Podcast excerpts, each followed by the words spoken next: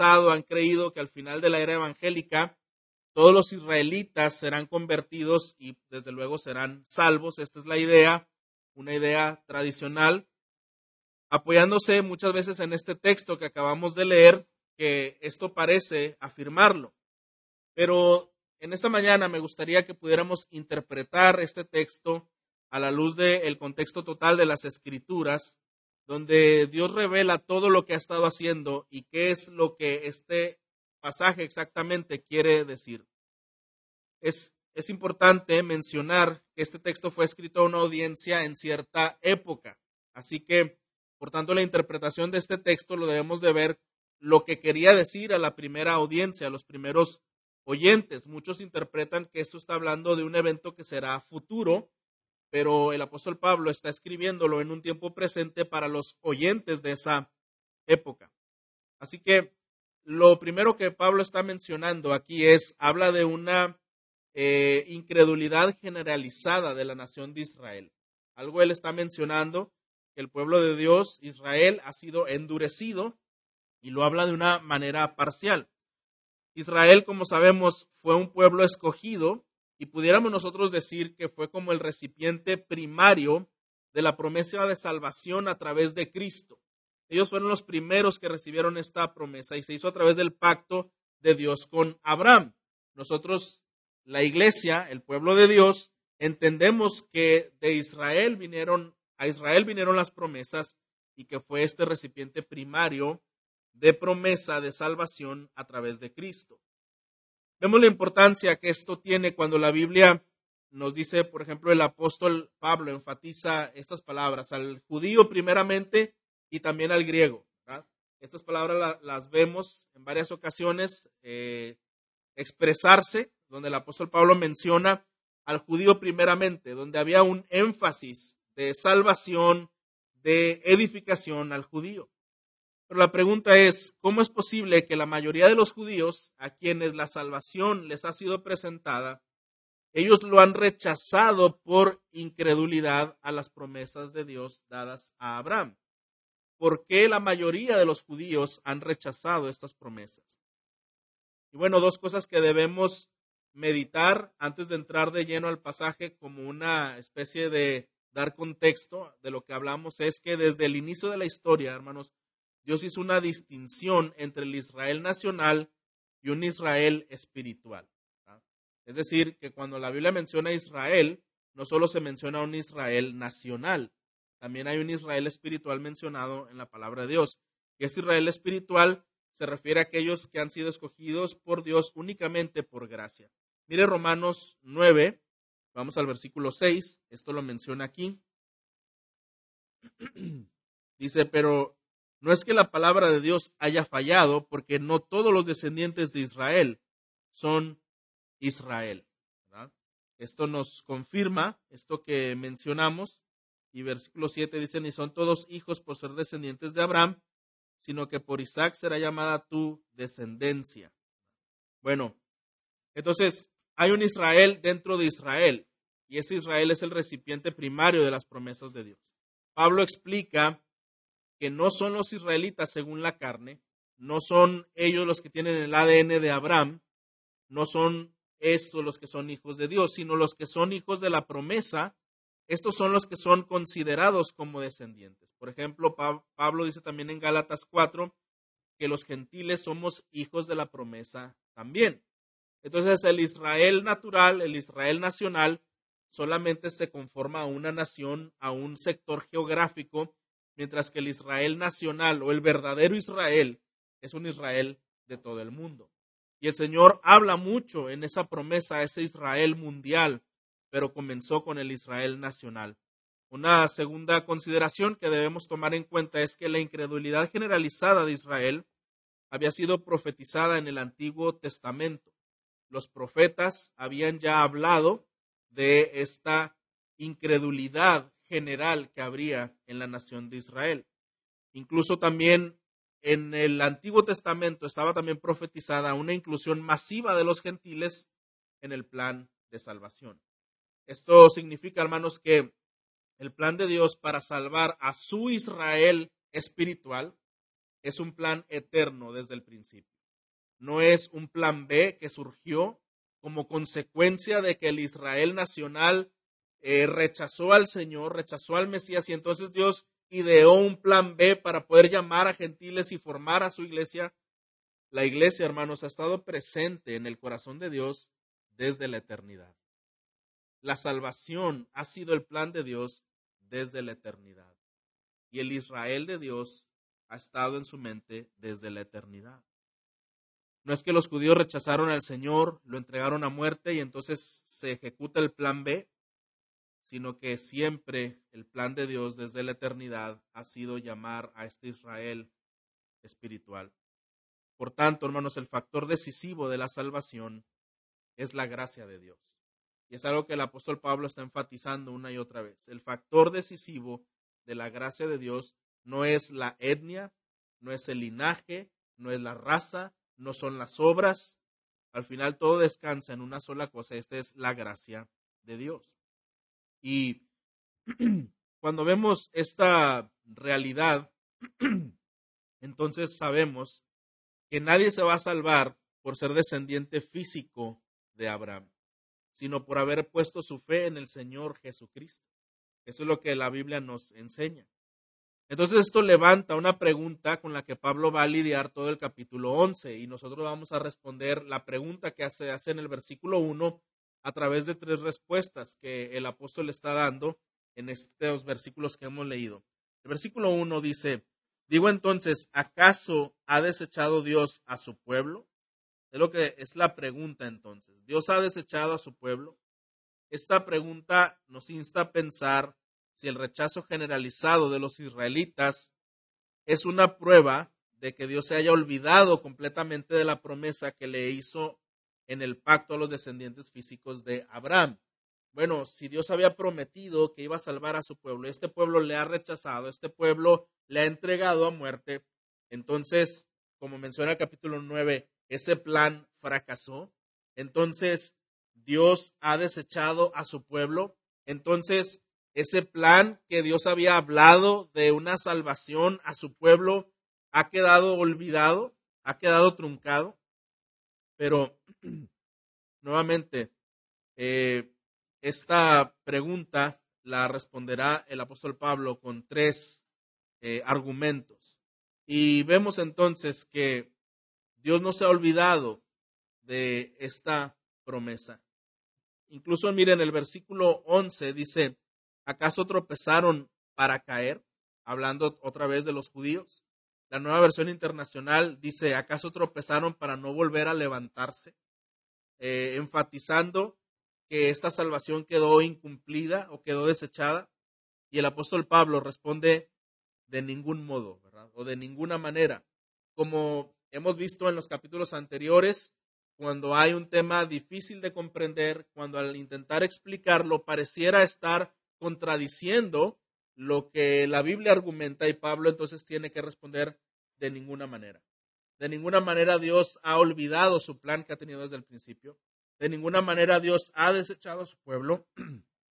De ninguna manera la, la salvación ha quedado de lado.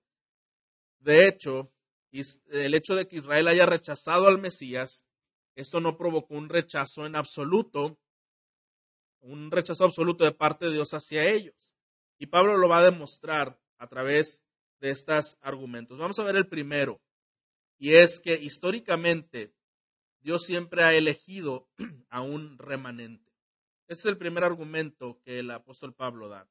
Históricamente Dios siempre ha elegido a un remanente. Y esto nos vamos a enfocar en lo que habla los versículos 1 al 10. Todavía en el versículo 1 dice de ningún modo él da un argumento aquí, porque yo también soy israelita, descendiente de Abraham, de la tribu de Benjamín. ¿Qué está diciendo con esto el apóstol Pablo? Él dice, mira, una de las pruebas que yo te doy que en la actualidad, en el tiempo en el que él está escribiendo esta carta, Dios no ha desechado a su pueblo, yo soy testimonio de ello, porque yo soy un israelita y Dios obró salvación en mi corazón. Dios obró salvación al llamarme al Evangelio de la Gracia. Por esa razón puedo comprobar, puedo confirmar que la salvación de Dios a su pueblo está activa en el mundo. En ese tiempo Pablo está respondiendo de esta manera. Así que hermanos, independientemente de la incredulidad generalizada de los israelitas, Dios siempre ha escogido un remanente por gracia. Y nos preguntamos qué es un remanente. Es una parte de un todo, es una sección de un todo. Pablo es parte de ese remanente porque experimentó la salvación de parte de Dios. Y vamos a explicar cómo dice de este remanente el versículo 2.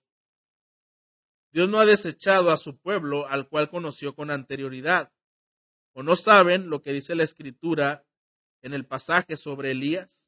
¿Cómo suplica a Dios contra Israel? Señor, han dado muerte a tus profetas, han derribado tus altares, y solo yo he quedado y atentan contra mi vida. Pero ¿qué le dice la respuesta divina? Mire lo que dice este versículo, ¿verdad? Me he reservado siete mil hombres que no han doblado la rodilla a Baal.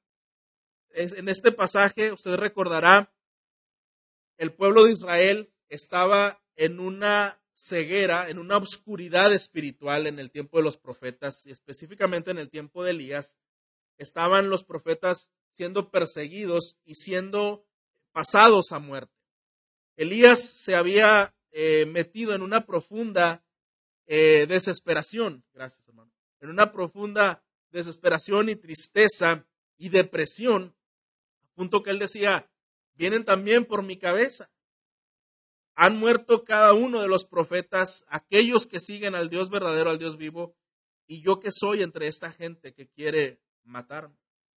Y cuando el Señor le dice, mira, hay eh, siete mil rodillas que no se han doblado ante Baal. Lo que está diciendo esto es que Dios tenía un pueblo seleccionado que no estaría doblándose delante de Baal, no estaría inclinándose ante la idolatría. Entonces Pablo lo menciona aquí en el versículo 5, haciendo una conexión con lo que está hablando acerca de este Israel, dice, y de la misma manera, también ha quedado en el tiempo presente un remanente conforme a la elección de la gracia de Dios, pero si es por gracia, ya no es a base de obras, de otra manera ya no es gracia, y si por obras ya no es gracia, de otra manera la obra ya no es obra. Entonces Pablo está explicando de la misma manera que Dios demostró a Elías que había reservado, que había resguardado a un pueblo que no se doblaría a la incredulidad y que todavía adoraría al Dios vivo, de la misma manera, aunque en el tiempo presente del apóstol Pablo, los judíos habían rechazado al Mesías, la mayoría de ellos habían, eh, se habían comportado, se han comportado como enemigos del Evangelio. Lo que está diciendo el apóstol Pablo es, todavía el Señor tiene de entre ellos un remanente, el cual el Señor ha reservado como en los tiempos de Elías. Pero Dios, cuando le hace ver a Elías que a pesar de la infidelidad de la nación, él no lo había desechado completamente. La palabra que él menciona aquí, hermanos, me he reservado, es importante porque está hablando de una acción que Dios deliberadamente está haciendo. A pesar de que las cosas parecen estar de un color eh, no muy positivo, un color muy oscuro, muy gris el escenario, Dios, sin embargo, en su sabiduría, en su soberanía, en su elección, Él había reservado a un pueblo para sí. Dice entonces, me he reservado. Dios decidió que el endurecimiento de Israel no fuera completo, sino que Él todavía reserva un remanente. Ahora en el versículo 5 dice, en el tiempo presente también Dios ha reservado un remanente conforme a la elección de la gracia de Dios. El versículo 6 enfatiza de nuevo, la salvación es por gracia y no por obras. Esto nos enseña porque, desde luego hermanos, el judío extraviaba su pensamiento y ellos creían que la salvación era producida a través de que ellos conocían la ley, de que ellos celebraban ceremonias, hacían sacrificios, guardaban rituales, y entonces ellos pensaban que eso les aseguraba una salvación, una aprobación delante de Dios. Sin embargo, el apóstol Pablo desde luego otra vez comienza a decir, no, la salvación desde el principio solamente ha sido por gracia. Así que hermanos, esto nos lleva a pensar que hasta que una persona no reconoce verdaderamente lo miserable que es la condición de su vida, puede entonces experimentar verdadera misericordia. Una persona que se considera buena en sí misma por lo que hace, por lo que es, por lo que ha logrado, por su religiosidad, lo más probable es que esta persona está extraviada de la salvación. No ha experimentado la salvación que es por gracia. Porque la salvación se experimenta por gracia cuando uno reconoce la necesidad que hay en su corazón, la miseria que hay en su interior. Así que este era el problema de los judíos. Ellos buscaban ser justificados por sus propias obras e incluso buscaban establecer su propia justicia, como lo hemos visto antes. Dice el versículo 8, versículo 7 y 8, dice, entonces que aquello que Israel buscaba no lo ha alcanzado, pero los que fueron escogidos lo alcanzaron y los demás fueron endurecidos, tal como está escrito. Dios les dio un espíritu embotado, ojos que no ven y oídos con que no oyen hasta el día de hoy. Bueno, esta expresión nos habla que algunos de ellos han sido incluso endurecidos. Así que estos argumentos, hermanos, no tienen nada que ver con una salvación de israelitas en el futuro. Esto en realidad está hablando lo que Dios estaba haciendo en ese momento, con este remanente escogido por gracia. En este momento histórico, durante el primer siglo, donde fue escrito este, esta carta de Pablo a los romanos que están recibiendo esta carta. Así que este, estos textos que hasta ahora hemos analizado nos dejan este argumento. Dios siempre, históricamente, ha elegido a un remanente de entre su pueblo. Y Israel, que había sido el recipiente primario de las promesas de Dios, parece ser que se habían endurecido a totalidad, pero había de entre ellos algunos todavía que serían salvos por gracia. Vamos al segundo argumento también. Dios ha salvado a su pueblo de todo el mundo y esto nos lo deja ver los siguientes versículos. Versículos 9 y 10 nos habla todavía de la condición de Israel y David dice, su banquete se convierte en lazo, en trampa y en piedra de tropiezo y en retribución para ellos. Oscurezcanse sus ojos para que no puedan ver y dobla sus espaldas para siempre. Pero el versículo 11 dice, Digo entonces, ¿acaso tropezaron para caer? De ningún modo, pero por su transgresión ha venido la salvación a los gentiles para causarles celos. Lo que quiere decir es que Dios ha usado a unos y a otros para cumplir sus planes soberanos. Pablo, hermano, nos demuestra la manera en que Dios ha estado salvando tanto a judíos como a gentiles. Es decir, los judíos fueron el recipiente primario de estas promesas de gracia. Ellos rechazan al Mesías, los judíos tienen, los gentiles tienen oportunidad de salvación y esto provoca a celos a los judíos, a ese remanente escogido de judíos y entonces algunos comienzan a acceder nuevamente a la gracia. Dios ha usado a ambos pueblos para que uno ayude a la salvación de otro. Yo sé que esto es un poquito extraño de pensarlo y a veces creemos, bueno, ¿por qué Dios no nada más eligió a su pueblo que iba a ser desde el principio y ya? Eso hubiera sido mucho más sencillo. Pero en realidad, hermanos, otra vez, el Israel de Dios que será salvo, un Israel de todo el mundo, ha sido el plan de Dios desde el principio. Y Dios en su soberanía ha decidido escoger las formas que Él desea y ve más adecuadas hacer para traer salvación a su pueblo, el cual ha amado desde antes de la fundación del mundo. Y podemos ver entonces Israel tuvo todas las bendiciones de ver incluso presencialmente a Jesús entre ellos, al Mesías, y le rechazaron. No fue que no tuvieron una buena enseñanza, no es que estuvieron ajenos de ver los milagros que Dios podía hacer. Ningún otro pueblo ha sido testigo tan cercano y tan privilegiado como Israel, y aún así no todo Israel nacional será salvo. Porque otra vez, hermanos, no depende de lo que un hombre pueda hacer o de donde un hombre pueda estar. Nuevamente, hermanos, depende de la gracia de Dios. Depende de la gracia de Dios. Y Dios está salvando a su pueblo de todo el mundo Dios usando a unos y a otros para cumplir sus planes soberanos. El versículo 11 pregunta, ¿acaso tropezaron para caer? Lo que quiere decir es, ¿acaso Israel tropezó y ya entonces Israel quedó fuera del plan de Dios para que sean salvos? Y Pablo responde, ¿verdad? De ningún modo, pero por la transgresión de los judíos, que incluso llevaron a Cristo a la muerte, eso trajo como consecuencia la salvación de los gentiles.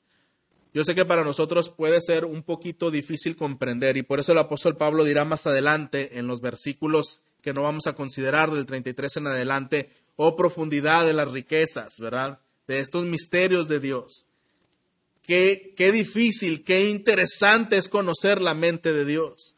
Que Dios haya decidido que a través del fracaso de un pueblo dar a conocer la salvación a todo el mundo y entonces Dios está usando a estos mismos gentiles salvados por gracia para provocar a celos a los judíos elegidos y traerlos a la salvación. Dice en el versículo 12, eh,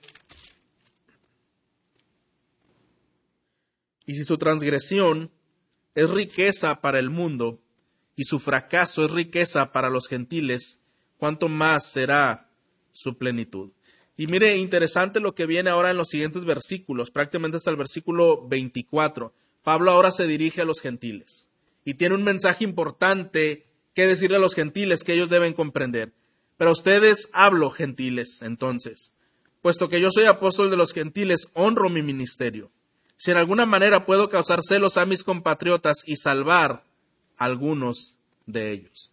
Pablo nuevamente reafirma que Dios está usando la salvación de los gentiles, una salvación masiva, donde otros pueblos están despertando a esta gracia del Señor, están viniendo a este llamado, y esto provocaría a celos algunos de los judíos. Y Pablo dice, yo soy un ministro entre los gentiles y estoy honrando mi ministerio.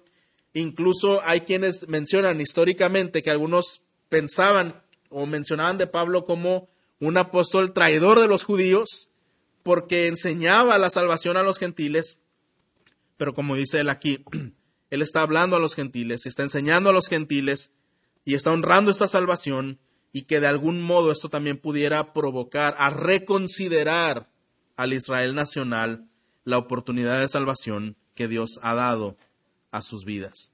Así que Dios usando a estos mismos gentiles salvados para provocar a celos a los judíos elegidos. Y esa obra de Dios, hermanos, es sorprendente. Cómo Dios usa el rechazo de los judíos para traer salvación a los gentiles. Y a su vez, Dios usa la salvación de los gentiles para traer salvación a los judíos. Alguien decía que era como un efecto, como una ola, ¿verdad? Que cuando sale de, de, su, de su área y moja hacia afuera y después regresa a esa ola, eh, es decir, hay un impacto en dos lados. El rechazo de Israel trae salvación a los gentiles y la salvación de los gentiles trae salvación a Israel. Estos son los planes de Dios que muchas veces no podemos comprender. Es interesante, hermanos, que Pablo no está hablando de algo que va a suceder en el futuro, como hemos dicho. Es algo que está ocurriendo en ese momento presente en que esta carta se escribió, en su propio ministerio. Y mire lo que dice versículos 30 y 31 para entender un poco más esto. Dice, pues así como vosotros los gentiles en otro tiempo fuisteis desobedientes a Dios, pero ahora les ha sido mostrada misericordia por razón de la obediencia de ellos, así también ahora estos han sido desobedientes para que por la misericordia mostrada a ustedes, también a ellos ahora les sea mostrada misericordia. Es que Dios usa a ambos pueblos para un solo propósito y es para traer salvación, para traer salvación a este Israel espiritual de todo el mundo. Versículo 15. Porque si el excluirlos a ellos es la reconciliación del mundo, ¿qué será su admisión sino vida de entre los muertos? Y si el primer pedazo de masa es santo, también lo es toda la masa, y si la raíz es santa, también lo son las ramas. Ahora mire lo que habla en este versículo 17 en adelante, esta analogía que hace del olivo.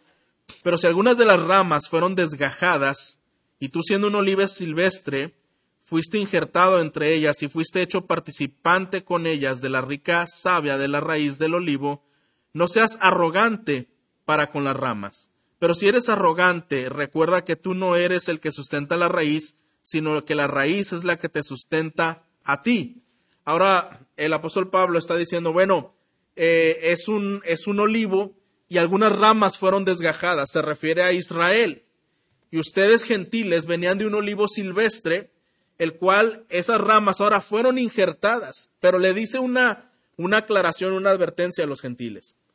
Pero ahora no vayas a tender a menospreciar a tus hermanos judíos, porque tú tienes ahora la salvación, porque ahora tú tienes esta oportunidad de gracia, porque recuerda que de ti no viene la raíz. Tú fuiste injertado y a través de ese injerto la savia te está nutriendo a ti, te está bendiciendo a ti, pero de la misma manera que por incredulidad fueron desechos, fueron desgajadas las ramas por su soberbia y su incredulidad, lo mismo te puede pasar a ti.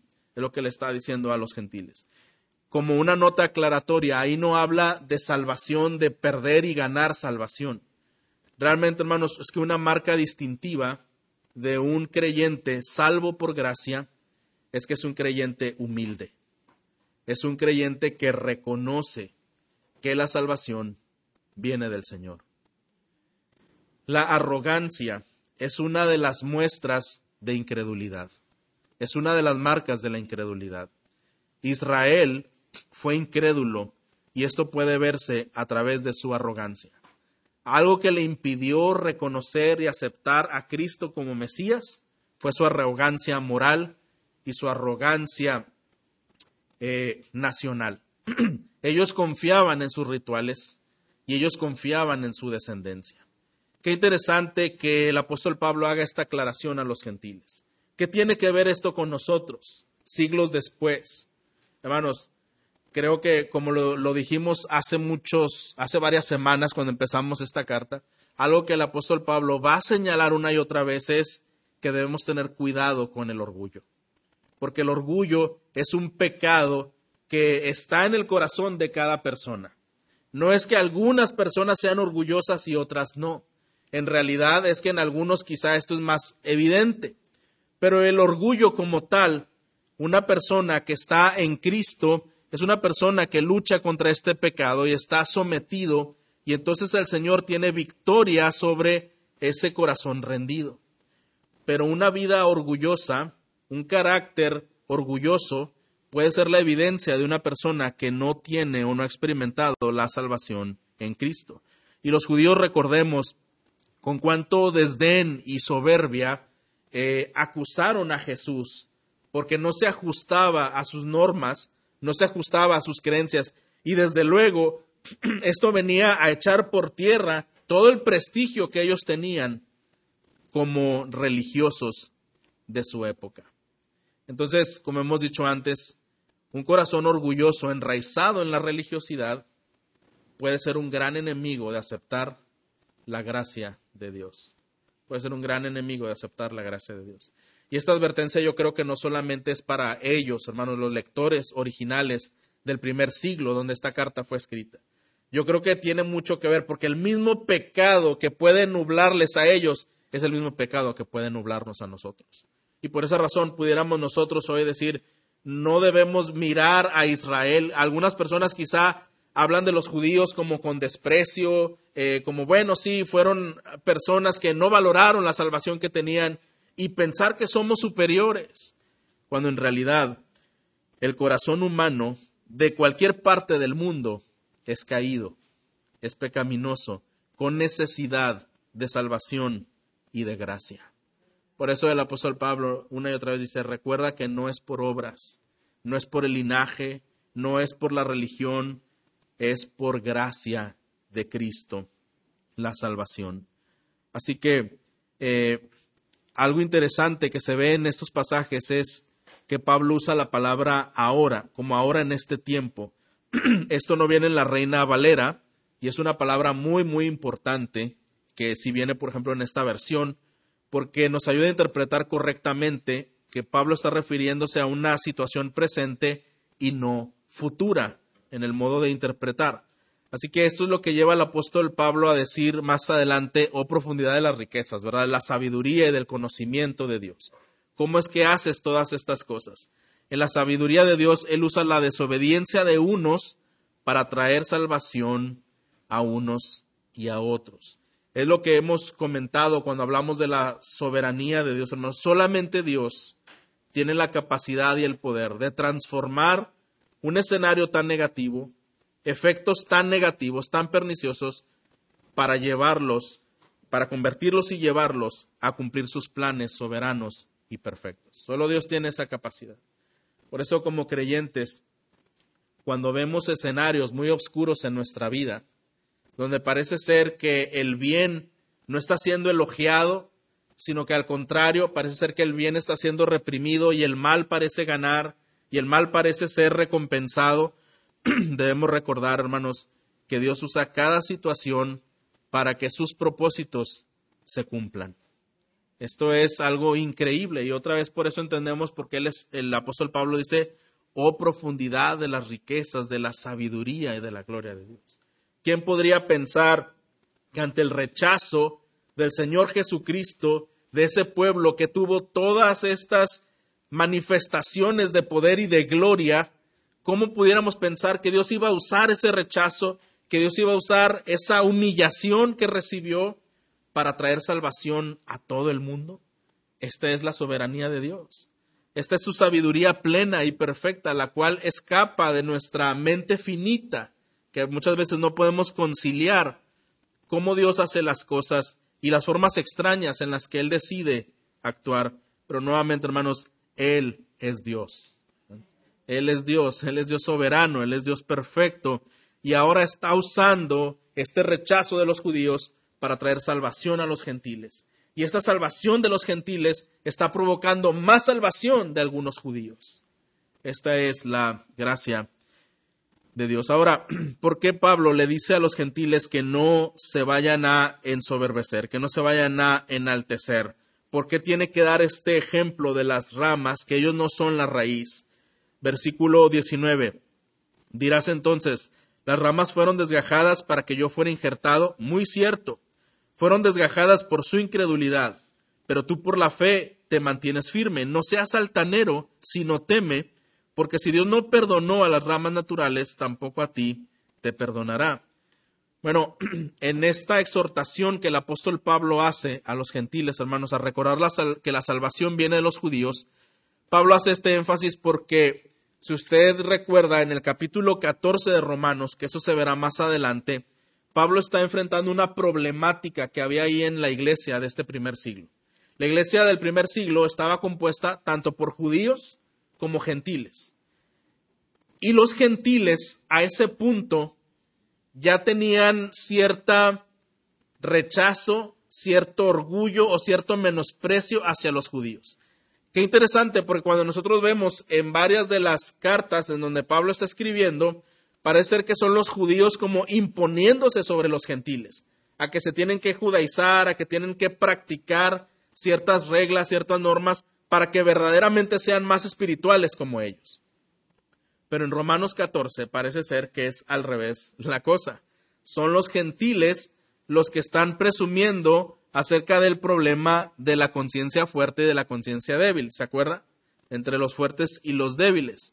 Y entonces parece ser que había creyentes gentiles que estaban menospreciando a sus hermanos judíos. Y Pablo tiene que ser categórico Pablo tiene que ser exhortativo y decirle a los gentiles, no te enorgullezcas por la salvación que te ha sido dada por gracia. Recuerda que aquellos a quienes fueron los primeros recipientes de gracia y rechazaron al Señor fue por su jactancia, fue por su arrogancia que ellos rechazaron y ellos fueron desgajados. No pienses que lo mismo no te puede pasar a ti, ¿verdad? Nuevamente, una persona sin Cristo mostrará una evidencia de orgullo personal, orgullo religioso, eh, orgullo moral, y esto eh, habla desde luego de una persona que no ha entendido el Evangelio por gracia. Así que Pablo, hermanos, pudiéramos decir que está usando un carácter muy pastoral. Él está exhortando a los gentiles a no sentirse orgullosos de su salvación Por lo contrario, deberían de considerar que por gracia ellos están siendo parte del verdadero Israel, del cual el pacto que Dios hizo con Abraham es la raíz. El versículo 16 dice que y si la raíz es santa, la promesa que Dios le hizo a Abraham, los gentiles que fueron injertados a esa raíz ahora son salvos, mientras que algunas de las ramas originales fueron desgajadas. Así que no debe haber arrogancia porque los gentiles no son la raíz, sino un injerto a la raíz. Pablo compara al pueblo de Dios, como dijimos, con un árbol de olivo, con ramas naturales y ramas injertadas de un olivo silvestre. Así que la iglesia, hermanos, no está reemplazando a Israel. Es lo que nuevamente debemos reconocer. La iglesia no reemplaza a Israel, no somos un árbol nuevo, somos la iglesia descrita en el Nuevo Testamento, en realidad somos el verdadero Israel, independientemente de nuestra nacionalidad. El árbol, el olivo, del cual aquí habla el apóstol Pablo, es uno solo, no son dos árboles, es uno, pero con ramas distintas, ramas naturales y ramas injertadas. Este es el verdadero Israel del cual Dios habla. Efesios dice que de dos pueblos hizo uno solo, ¿recuerda? Con ciudadanos y miembros de la familia de Dios. Venció las enemistades e hizo un solo pueblo. Pablo tiene que argumentar esto porque si los gentiles comenzamos a gloriarnos de nuestra condición espiritual, otra vez manifestamos un peligroso síntoma de incredulidad. Debemos entonces, hermanos, de tener cuidado de no ver con jactancia a otros que no están en la gracia de Dios, y no solo a personas judías. Debemos tener cuidado de no ver con arrogancia, no ver de una manera equivocada a personas que aún no han llegado a la gracia del Señor. No significa para nada que debamos estar de acuerdo con las cosas que hacen mal otras personas, que incluso su maldad llega a dañar a esferas sociales y más allá pueden afectar al pueblo de Dios. Y muchas leyes que se aprueban e ideologías que se aprueban y se viven en la sociedad, el creyente desde luego no está en una postura de acuerdo hacia todo ello, pero a lo que me refiero es que en ningún momento debemos hablar con desprecio sobre una persona que no tiene a Cristo por la ignorancia en la cual vive sino en realidad debería ser nuestra oración, nuestro deseo, que esas personas también conozcan al Señor, también puedan convertirse. Así que el punto es que debemos tener mucho cuidado con nuestro corazón engañoso de no jactarse con aires de superioridad por encima de aquellos que aún están en ignorancia. Como hemos dicho una y otra vez, la jactancia es un síntoma de incredulidad. Y un verdadero creyente se gloría únicamente en Jesucristo. Por lo tanto, un creyente que es salvo, que tiene la salvación, no puede perder este don que Dios le ha dado. Vamos al tercer argumento que da el apóstol Pablo, y es que las puertas de salvación están abiertas hasta el día de hoy. las puertas de la salvación están abiertas hasta el día de hoy. Antes de pasar al versículo 25, en el versículo 22, Pablo está diciendo algo importante nuevamente a estos lectores. Dice, mira pues la bondad y la severidad de Dios. Severidad para con los que cayeron, pero para ti bondad de Dios si permaneces en su bondad. De lo contrario, también tú serás cortado. Nuevamente, estos textos refieren mucho a la incredulidad. Una persona puede permanecer en incredulidad rechazando al Señor con una manera orgullosa y esto le puede pasar a un judío, esto le puede pasar a un gentil, esto le puede pasar incluso a una persona religiosa que confía en sus propias obras. Pero ahora en el versículo 25 dice, porque no quiero, hermanos, que ignoren este misterio, para que no sean sabios en su propia opinión, que a Israel le ha acontecido un endurecimiento parcial hasta que haya entrado la plenitud de los gentiles. Bueno, estos textos nos dicen que hasta que entre el último de los elegidos, Dios mantendrá abierta la puerta de la salvación para los gentiles, para que sigan provocando a celos al remanente escogido de Israel. ¿Cuál es el misterio del que Pablo habla en el versículo 25? Que el endurecimiento de Israel nunca ha sido total, ¿verdad? Es decir, que Dios no ha desechado por completo a Israel ha sido un endurecimiento parcial.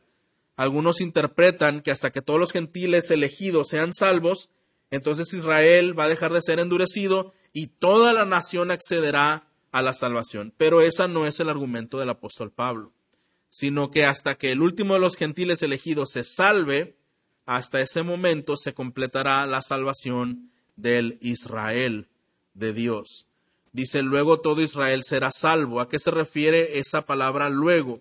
Esa palabra es la misma como decir, por lo tanto, o y así, o y de ese modo, o de esa manera, lo cual significa entonces, al decir todo Israel será salvo, es que todos los creyentes, tanto como judíos como gentiles, que son el verdadero Israel, serán salvos.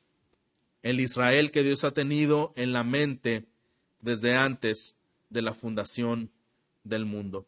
Interesante que, por ejemplo, en el versículo cuando dice, el libertador vendrá de Sión o desde Sión, se refiere a la primera venida, no a una segunda que llegaría a Sión, sino que de Sión surgiría el libertador. De entre ellos surgiría el libertador. Eh, esto nos dice en el versículo 26. Dice, así todo Israel será salvo, tal como está escrito, el libertador vendrá de Sión, apartará la impiedad de Jacob, y ese es mi pacto con ellos cuando yo quite sus pecados.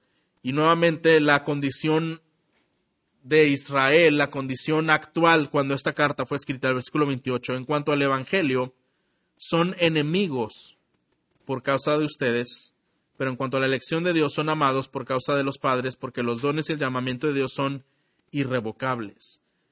Así como ustedes en otro tiempo fueron desobedientes a Dios, pero ahora se les ha mostrado misericordia por razón de la desobediencia de ellos, así también ahora estos han sido desobedientes para que por la misericordia mostrada a ustedes, también ellos ahora les sea mostrada misericordia, porque Dios ha encerrado a todos en desobediencia para mostrar misericordia a todos.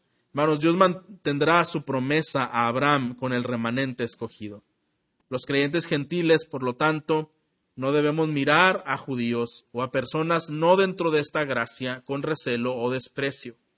Si ahora son enemigos del Evangelio, como es la condición presente de los judíos, hay algunos elegidos que serán convertidos en el tiempo que el Señor así lo determine. Una ocasión estaba estudiando eh, la materia de salmos y usted se da cuenta que en los salmos hay algunos algunas oraciones imprecatorias. Esto es cuando algún, algún director de la oración o el pueblo de Dios oraban para pedir destrucción de los enemigos de Dios. Y era muy explícita, ¿verdad? Y destruyelos y quiebrale los dientes y entiérrale los huesos y cosas así bien extremas. Ahora, yo sé que a lo mejor algunos creyentes, ¿verdad? Siendo muy bíblicos, ah, bueno, yo voy a orar así por los enemigos. No, desde luego que no.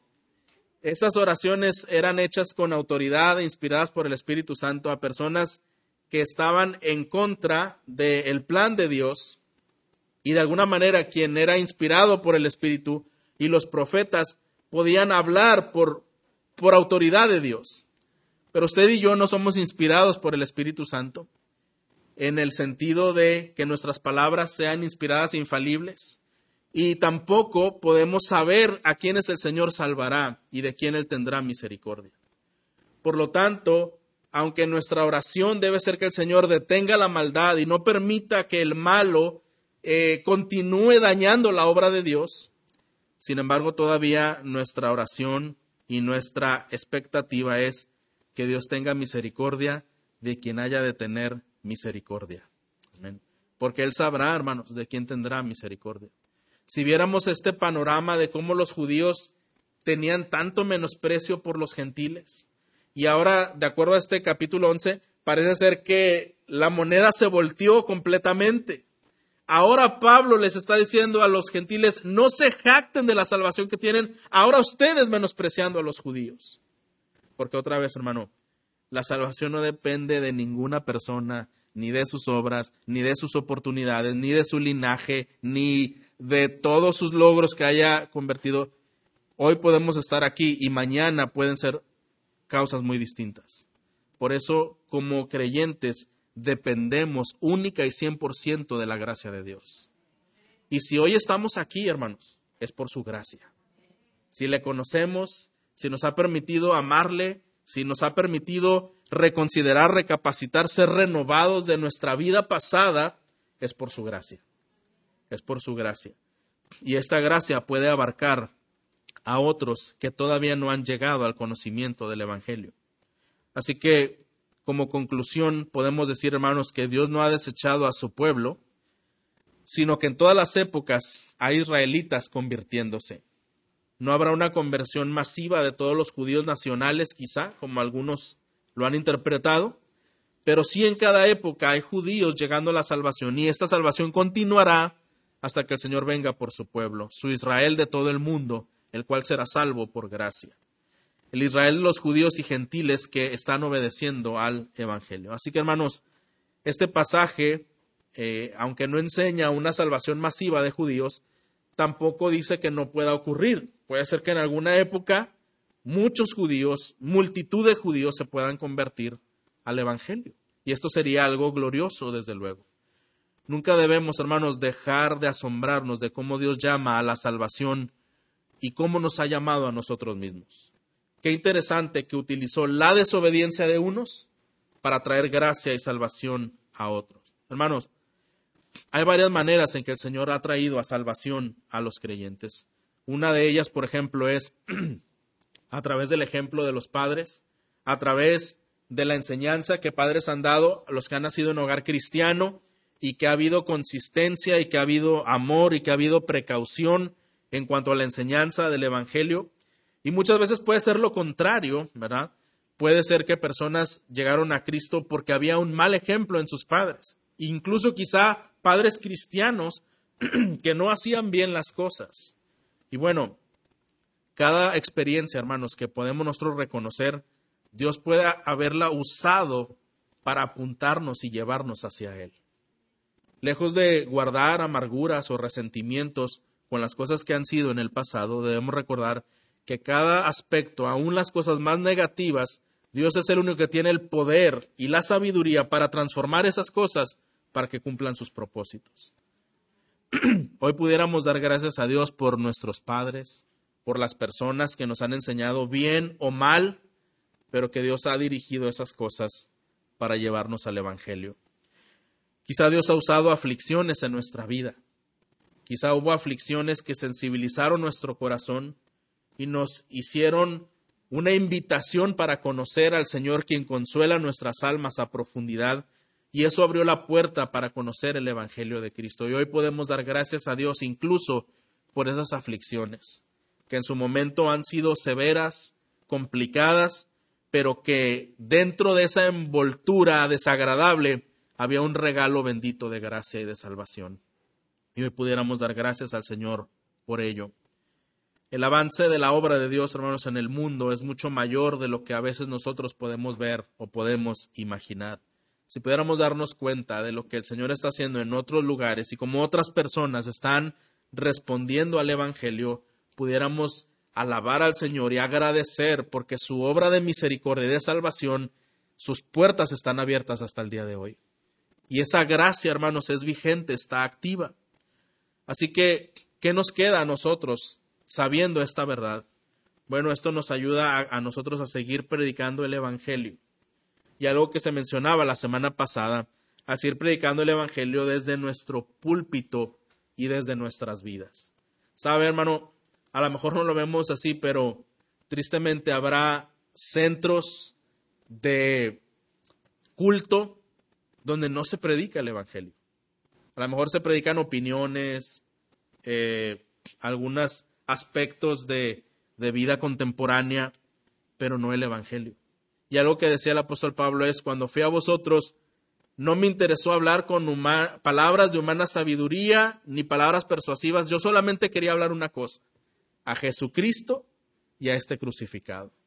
Si hay algo que como iglesia debemos predicar es el Evangelio de Cristo, de nuestro púlpito y desde nuestras vidas a las personas cercanas a nosotros. Quizá haya personas aún sin venir a la gracia que Cristo ofrece y Dios está llamándoles a venir. a este llamado, si pudiéramos decir incluso a las personas que están en el auditorio, que si el Señor te está llamando a entrar a una comunión de amor y de perdón y de propósito a tu vida, ahora las puertas están abiertas. Pero nuevamente hay, una condición que la Biblia dice. Un aspecto rechazó esta gracia y es el orgullo, ¿verdad? El orgullo, la arrogancia, pensar que no necesito. Mira, hermano, un corazón arrepentido es aquel que puede ver la miseria de su condición personal. Y reconocemos la gracia que cada uno de nosotros tenemos de Cristo. Tenemos la necesidad de la gracia de Cristo. Así que, hermano, si el Señor te está llamando, si el Señor está hablando a tu corazón, no te resistas. Entrega a tu corazón, tu mente, tu vida, que Él ponga dirección, que Él ponga propósito y pueda renovar tu vida completamente. Él es el único que tiene el poder y el deseo de hacerlo. Vamos a orar. Gracias,